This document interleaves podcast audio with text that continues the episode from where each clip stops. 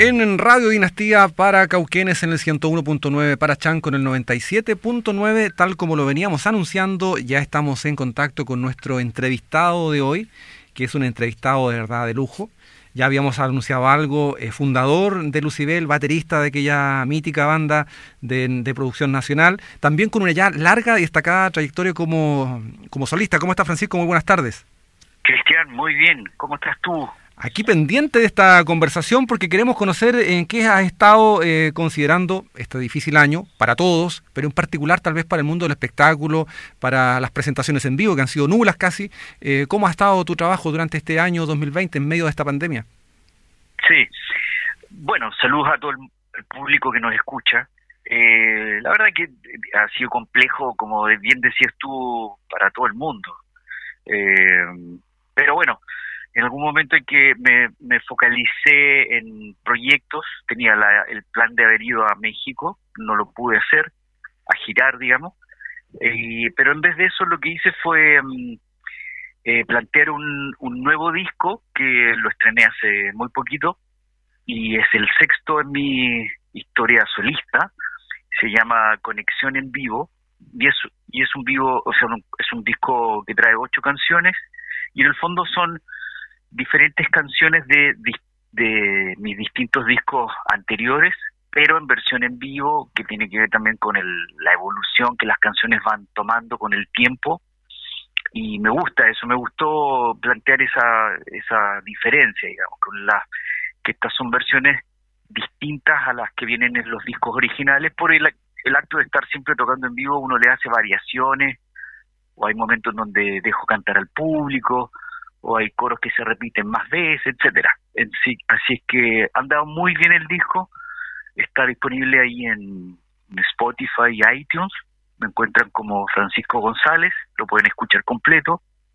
Y, he estado desarrollando dos singles, uno es Acción Reacción, que invité al músico chileno eh, de Tronic, de la banda Tronic, se llama Rigo Vizcarra, él me acompañó en voz y que una versión muy potente de, de acción-reacción, y el otro single que se llama Pequeña Flor, que es una balada, y pero esta, en esta ocasión para este disco va en versión en vivo algo que nos viene como anillo al dedo, como decía en chileno en este programa, que somos fanáticos de las versiones en vivo, por lo mismo que tú señalas, porque está esa conexión mágica con el público, ustedes, ustedes como artistas de repente se relajan, improvisan, hacen participar al público, es algo totalmente distinto. Eh, ¿Esta de disco tú se produjo entonces durante eh, la pandemia? ¿Cómo hacen para las mezclas, para la elaboración mismo de la, de, la música? Mira, la grabación de, de todo el concierto es eh, pertenece al año pasado, al lanzamiento de mi último EP que se llamó se llama Más Humano y de ese concierto lo grabé en audio y lo grabé con a cinco cámaras. Fue un concierto que hicimos acá en Santiago, un, club de unas 400 personas.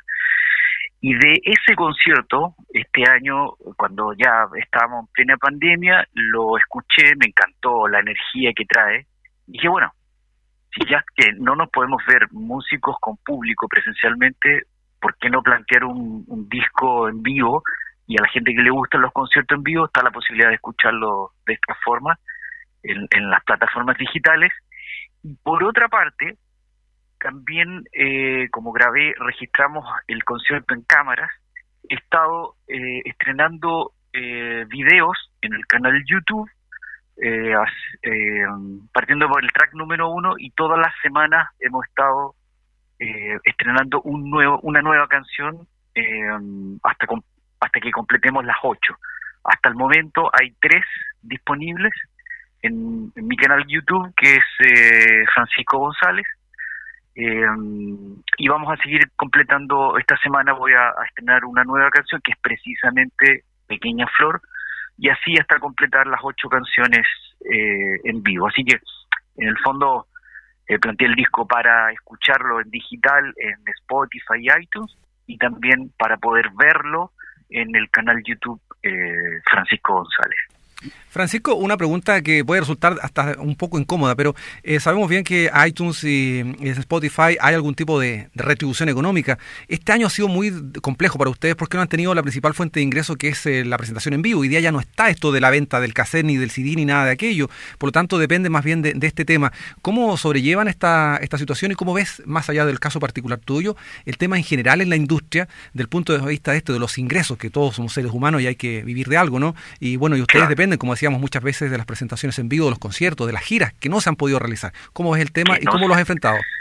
Es muy cierto eso. Eh, bueno, existen, quizá el público no sepa, pero eh, los músicos tenemos eh, derechos también de que los administra la SCD. Aquí esos son temas un poquito técnicos, pero para que sepan, lo, o sea, las canciones cuando suenan en la radio, o, los videoclips están en YouTube o, los ven en la televisión o en el caso que eh, mío que he estado girando por México y, se mantienen las canciones tocando bueno todo eso son se recaudan derechos.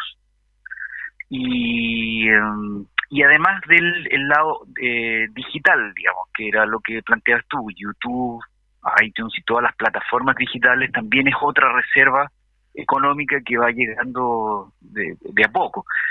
Eso es por decir mi, historia, mi carrera solista, pero eh, yo vengo de Lucibel y Lucibel, la, la música de Lucibel sigue sonando en todas partes, entonces eso también son derechos, digamos.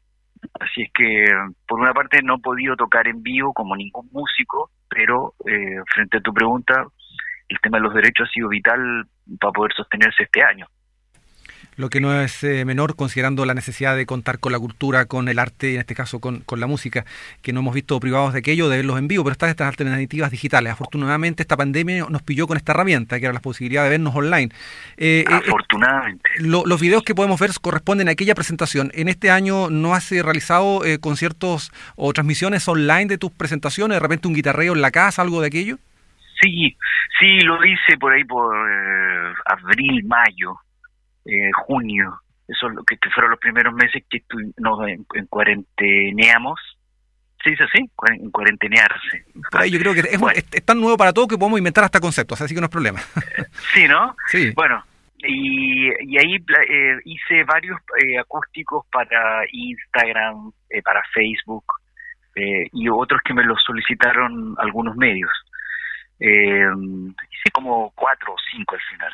Pero después eh, me puse a trabajar en este proyecto, que es el que te contaba del, disco en vivo, y dije esa idea de los, de los, de los conciertos online, eh, que son interesantes de hacer, pero no tienes al público contigo. Ahora, de todas formas, eh, la gente te escribe y te tira toda la buena onda y igual es, lindo de hacer, digamos, pero lo hice al comienzo de la pandemia y... Mm, y ahora me invitaron a un, festival que se hizo hace un, hace un par de semanas, festival que se llama eh, Maldito Fest, que estuvo Javier Parra, Los Vázquez, eh, bueno, y participé también eh, de este festival, así que ahí también mostré un par de canciones, todo en, en, en vía digital, digamos. Pero bueno, son así están los tiempos y esperemos que este este COVID nos deje en paz eh, pronto, ¿no? Para poder hacer música y, poder eh, juntarnos presencial entre músicos y público. Lo que por cierto anhelamos. Eh, Francisco, Francisco González, que con quien estamos conversando hasta ahora aquí en Radio Dinastía, cuéntanos un poco más de la historia de este tema que vamos a escuchar ligerito, que se llama Pequeña Flor, en esta, esta balada en vivo. cuéntanos cómo surge, de dónde se inspira, cuál es el sentido de la letra. Bueno, es una bella canción de amor que le dediqué y le escribí a mi hija. Eh, y habla sobre el, día que nació y me la entregaron en los brazos y bueno, la traje a la casa y empecé a aprender a todo lo que implica ser padre y, aprender con ella, de ella y eh, aprender a comunicarme ya después cuando estaba un poquito más grande, bueno, todo lo que implica. Eh, y es una canción que ha andado muy bien, al público le gustó mucho. Eh, siempre estoy recibiendo historias de personas que le dedican la canción a si acaban de ser papá o, a su hijo de X edad. digo, eh, eh, caló hondo la, la letra en, la gente que le gustan los niños, los que son padres y los que no también, digamos. Así que mm, es una, más o menos de eso se trata y se llama Pequeña Flor, pero ahora lo estoy presentando en versión en vivo en este disco Conexión en Vivo. Bueno, Francisco, queremos agradecerte eh, este tiempo que nos has brindado. Entiendo que esta idea de escribir sobre una experiencia tan personal va dando cuenta también de una madurez, más allá de lo artístico, también en lo personal, etapas que se van cumpliendo en la vida. Y bueno, qué bonito que, esa sea la inspiración. Nos vamos a quedar con ese tema, Francisco. Decía, te agradezco este tiempo y como siempre disponibles para cuando quieras podamos conversar y sobre todo cuando quieras compartirnos con nosotros muy buena música, ¿no? Para nosotros y nuestros auditores. Maravilloso. No, te agradezco a ti, Cristian, por el espacio y bueno, a todo el público le mando un gran abrazo y vamos a disfrutar de esta bellísima canción que se llama Pequeña Flor, en esta ocasión en vivo. Esto es de Más Humano, Pequeña Flor.